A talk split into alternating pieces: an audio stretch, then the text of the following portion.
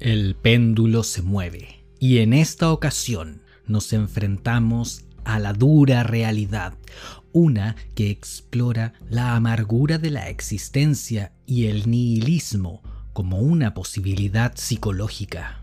Albert Camus nos dejó un legado literario y filosófico contundente, y en este capítulo de Péndulo exploraremos un ensayo titulado El hombre rebelde, escrito en el año 1951. Antes de continuar con este capítulo, quiero darles la bienvenida. Soy Aldo Espejo y Albert Camus. Camus. He escuchado personas decir Camus, Camus, etc., pero como no sé exactamente cuál es la pronunciación correcta, lo dejaremos en Albert Camus.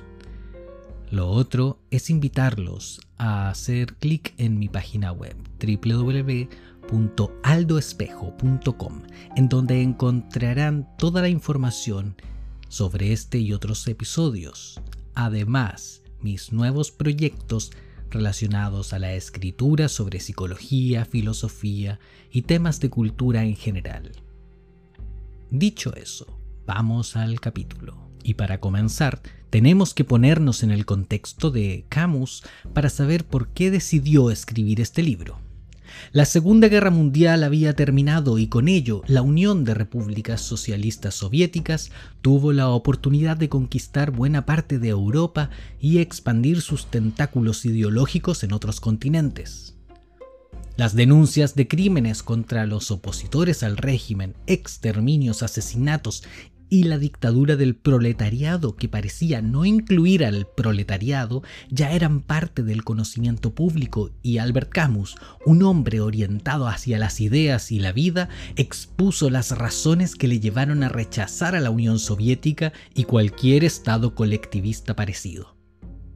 Entonces ya tenemos el contexto en el que Camus escribe este libro que le costaría bastantes enemigos y la ruptura definitiva de los lazos entre él y Jean-Paul Sartre, un filósofo existencialista famoso por la novela La náusea, la crítica de la razón dialéctica y por tener la capacidad de mirar a Oriente y Occidente al mismo tiempo.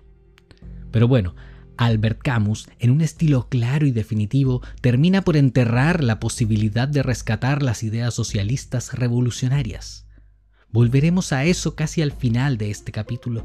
Por ahora solo queda decir que El hombre rebelde es un libro obligatorio en la biblioteca y preparación intelectual de cualquiera que busque defenderse de las ideas perniciosas del colectivismo y el misticismo político. Para explicar su punto, Albert Camus propone la siguiente hipótesis.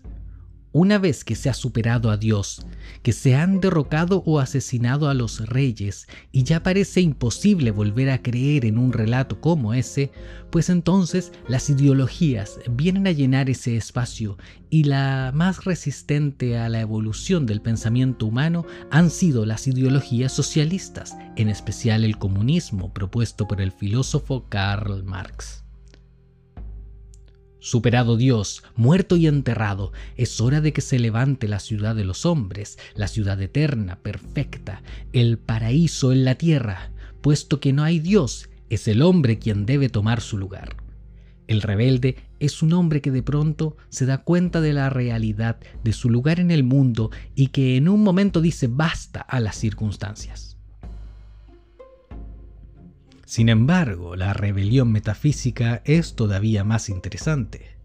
Nos dice Camus que no se trata de un hecho concreto, se trata de la existencia, de la imposibilidad psicológica de aceptar los hechos concretos de la realidad que no podemos cambiar. Bueno, parece que esto se está enredando un poco, pero es lo siguiente. Imaginen lo siguiente, y en realidad no deben imaginarlo, pues es la existencia misma. Todos nacemos y no tenemos la posibilidad de elegir este hecho. Tampoco en dónde nacemos, ni quiénes son nuestros padres, ni el dinero, ni el país, ni el color de piel. Esas y tantas otras variables no son elegidas por nosotros, y eso es un hecho concreto. Sin embargo, Camus nos viene a explicar a través de ejemplos literarios, filosóficos y políticos que el rebelde metafísico le dice que no a esta ley inmutable de la naturaleza. Es decir, el rebelde metafísico se opone a la naturaleza, a la realidad de ser lo que se es y actuar en consecuencia. El rebelde metafísico no acepta que el mundo no tenga sentido. No acepta que existan los estados, no acepta que existan ricos, no acepta que algunos nazcan con más o menos riqueza, etc. Esta necesidad de oponerse a la realidad es la que lleva a muchos intelectuales, a artistas y filósofos a escribir y trabajar por cambiar la sociedad desde las bases, y si es necesario, matar millones de otros seres humanos por el bien supremo de un mundo perfecto, pues la apuesta vale la pena. Al menos eso es lo que creen, eso es lo que desean, un mundo perfecto según su estándar. ¿Puede una criatura imperfecta como un ser humano producir un mundo perfecto? Esa es una de las preguntas que quedan al leer este libro y los ejemplos históricos abundan. El paraíso no llegó a la tierra después de Jesucristo, tampoco llegó después de Robespierre, ni de Lenin, ni Hitler, ni de Mao. No ha llegado a Cuba, China o Venezuela. ¿Por qué? Es una pregunta que se puede considerar inocente, tan absurda que ni siquiera merece ser respondida. Pero tenemos que tomar en serio este tipo de preguntas, darnos tiempo para pensar y responder todo aquello que consideramos una obviedad.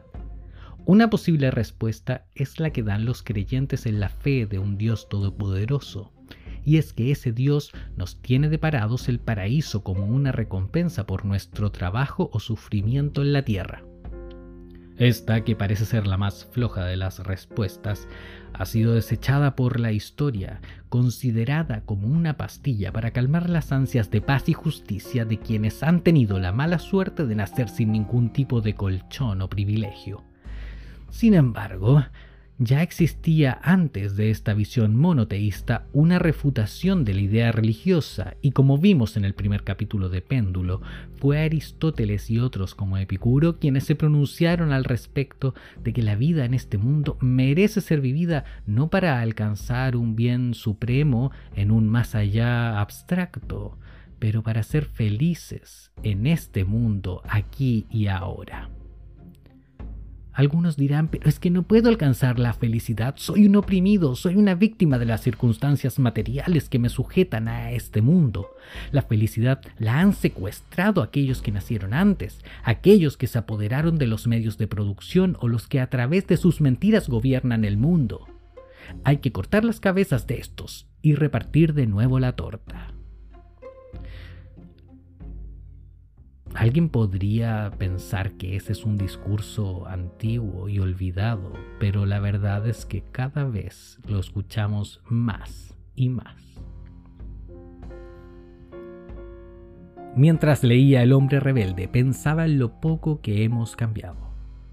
Camus relata la revolución de Espartaco, la Revolución Francesa, la Revolución Rusa, las ideas del Marqués de Sade, Epicuro, Nietzsche, Rimbaud, Rousseau y Marx.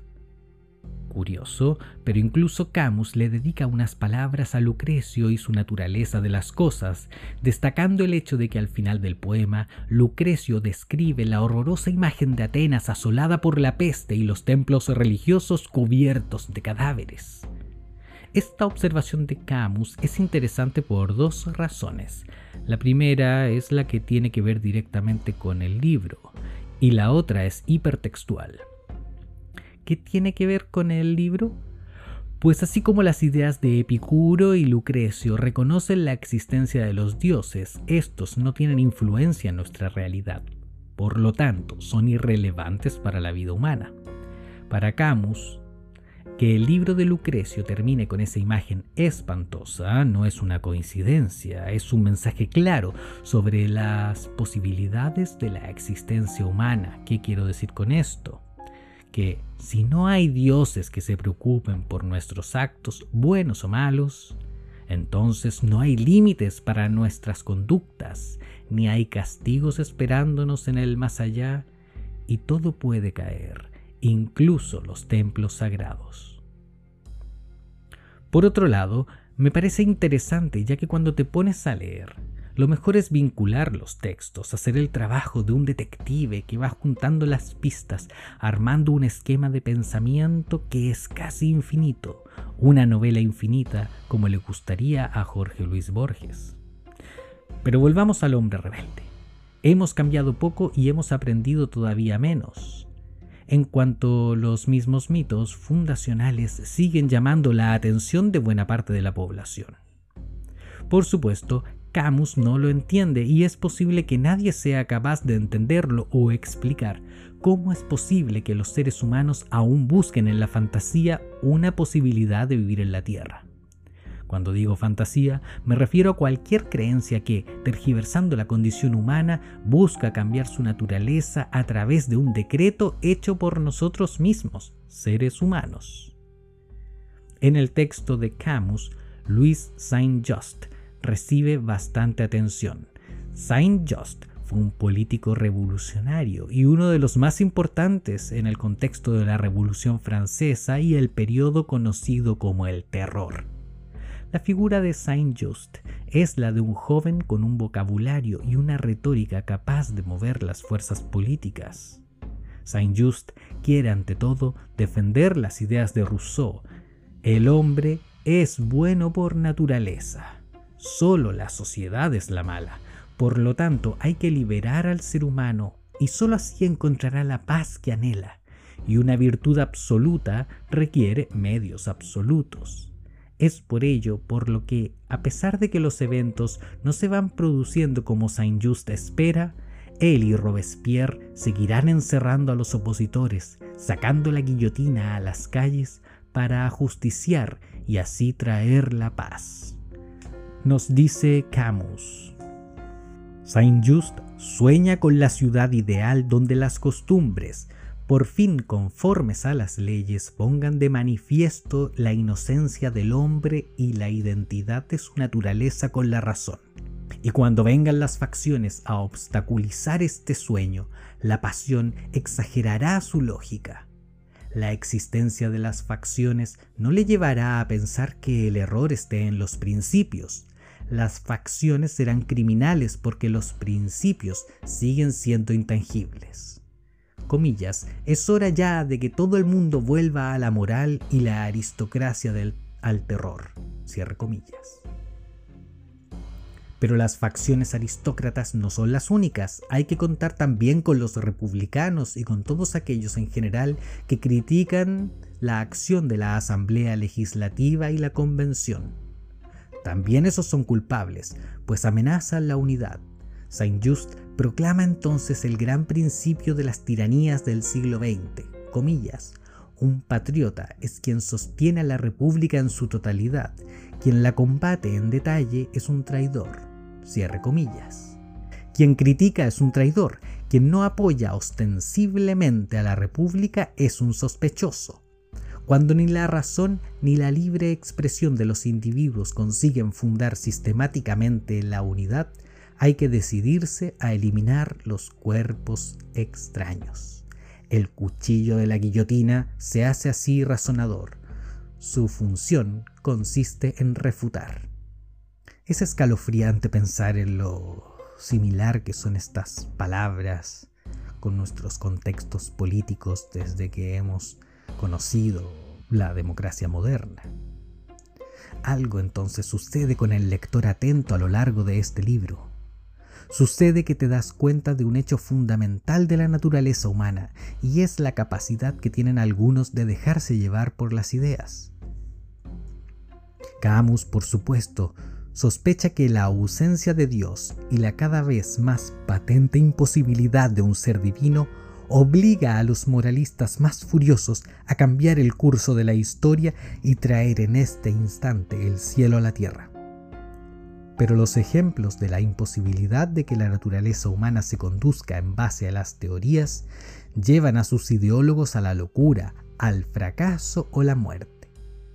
Enfrentados a la realidad, sepultan a la humanidad con ellos, pues si los seres humanos son incapaces de aceptar y practicar la verdad divina que sus manifiestos, ensayos o teorías han descrito con tanta pasión, pues deben morir y no merecen nada.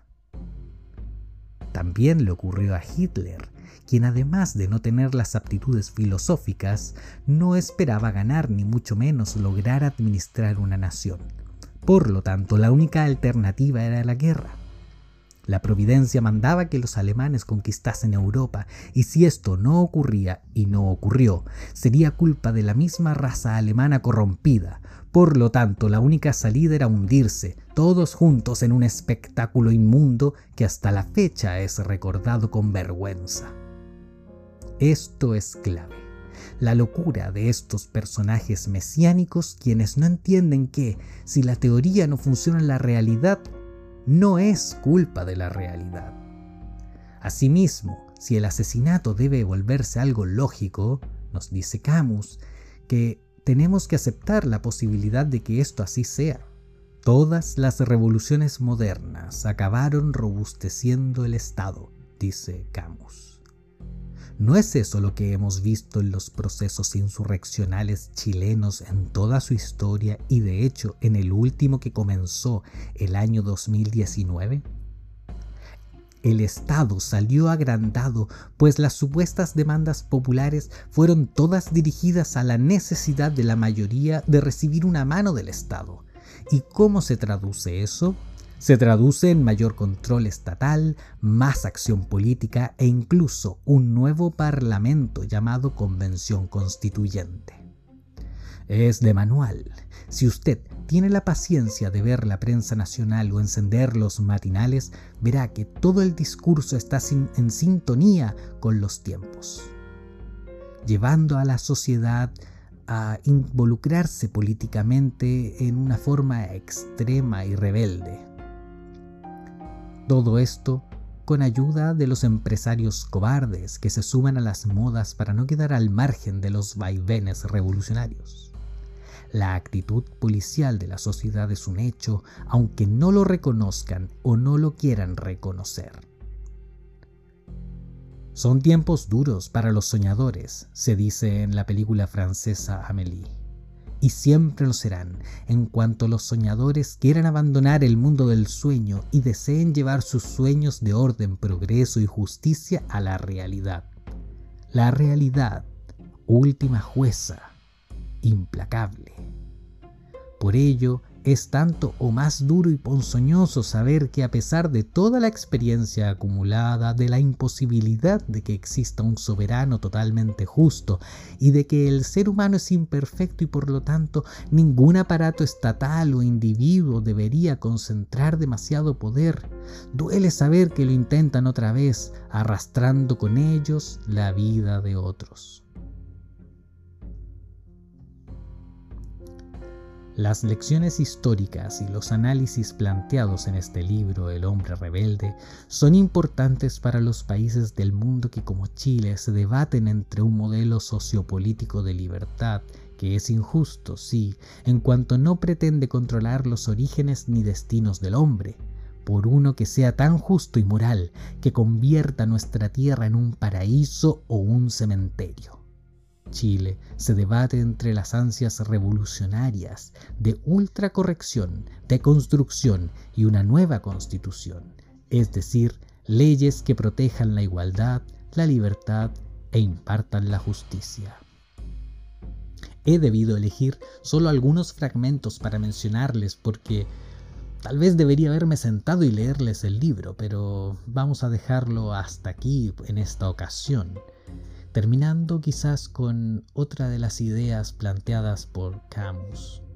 Pero si el hombre fuese capaz de introducir por sí solo la unidad en el mundo, si pudiera hacer reinar en él, con solo decretarlo, la sinceridad, la inocencia y la justicia, sería Dios mismo.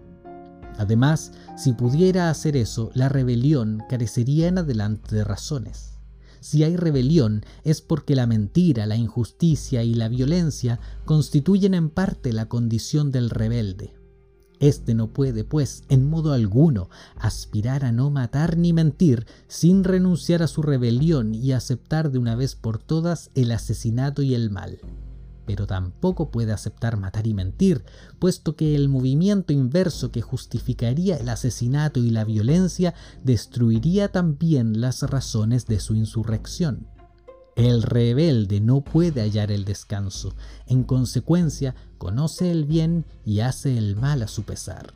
El valor que le mantiene en pie nunca le es dado de una vez por todas, sino que debe mantenerlo sin cesar. El ser que obtiene se derrumba si la rebelión no vuelve a sostenerlo. En todo caso, si directa o indirectamente no siempre puede dejar de matar, puede emplear su entusiasmo y su apasionamiento en disminuir la probabilidad del asesinato en torno suyo. Su única virtud consistirá en permanecer hundido en las tinieblas sin ceder a su vértigo oscuro, en arrastrarse obstinadamente hacia el bien a pesar de hallarse encadenado al mal. Por fin, si mata, aceptará la muerte. Fiel a sus orígenes, el rebelde demuestra que con su sacrificio, que su verdadera libertad no lo es con respecto al asesinato, sino con respecto a su propia muerte. Descubre al mismo tiempo el honor metafísico. Por supuesto que la gran crítica que busca hacer Camus, o mejor dicho, el gran análisis que busca hacer en este libro, es con respecto al comunismo como otros ya han dicho, el comunismo es una suerte de religión. Más que estar basado en hechos científicos y comprobables de la realidad, busca cambiar la misma en base a las teorías. Y al ver que la realidad no se conduce en base a las teorías, es necesario cambiar la realidad. Recomiendo leer el libro El hombre rebelde ya lo hice al principio del capítulo, pero es necesario repetirlo. El hombre rebelde es un antecedente importante para todos aquellos que buscan defender la democracia, defender el liberalismo, defender la libertad. No se pueden negar los hechos, es decir, se puede, y muchos lo hacen. Pero por eso es necesario mantener la calma, saber que no importa cuánto duren estas dictaduras, siempre se caen, pues la realidad finalmente se impone. He dejado muchas ideas fuera de este libro. Es realmente un paseo filosófico por todas las teorías que podrían desencadenar... ¿Qué cosa? El asesinato. El asesinato lógico, institucional, justificar el asesinato en pos del bien mayor, en pos del altruismo. Es importante cuidarse de las ideas fracasadas. Los proyectos socialistas revolucionarios han estado presentes durante todo el siglo XX y más atrás en la historia. Cuidémonos. Son tiempos oscuros para los soñadores. Soy Aldo Espejo y esto fue un nuevo capítulo de Péndulo. No olviden seguirme en Instagram. Pueden buscarme como Aldo Espejo o en mi sitio web www.aldoespejo.com. Espero sus comentarios de este o de cualquier otro tema. Nos vemos en un próximo capítulo de Péndulo. Hasta la próxima.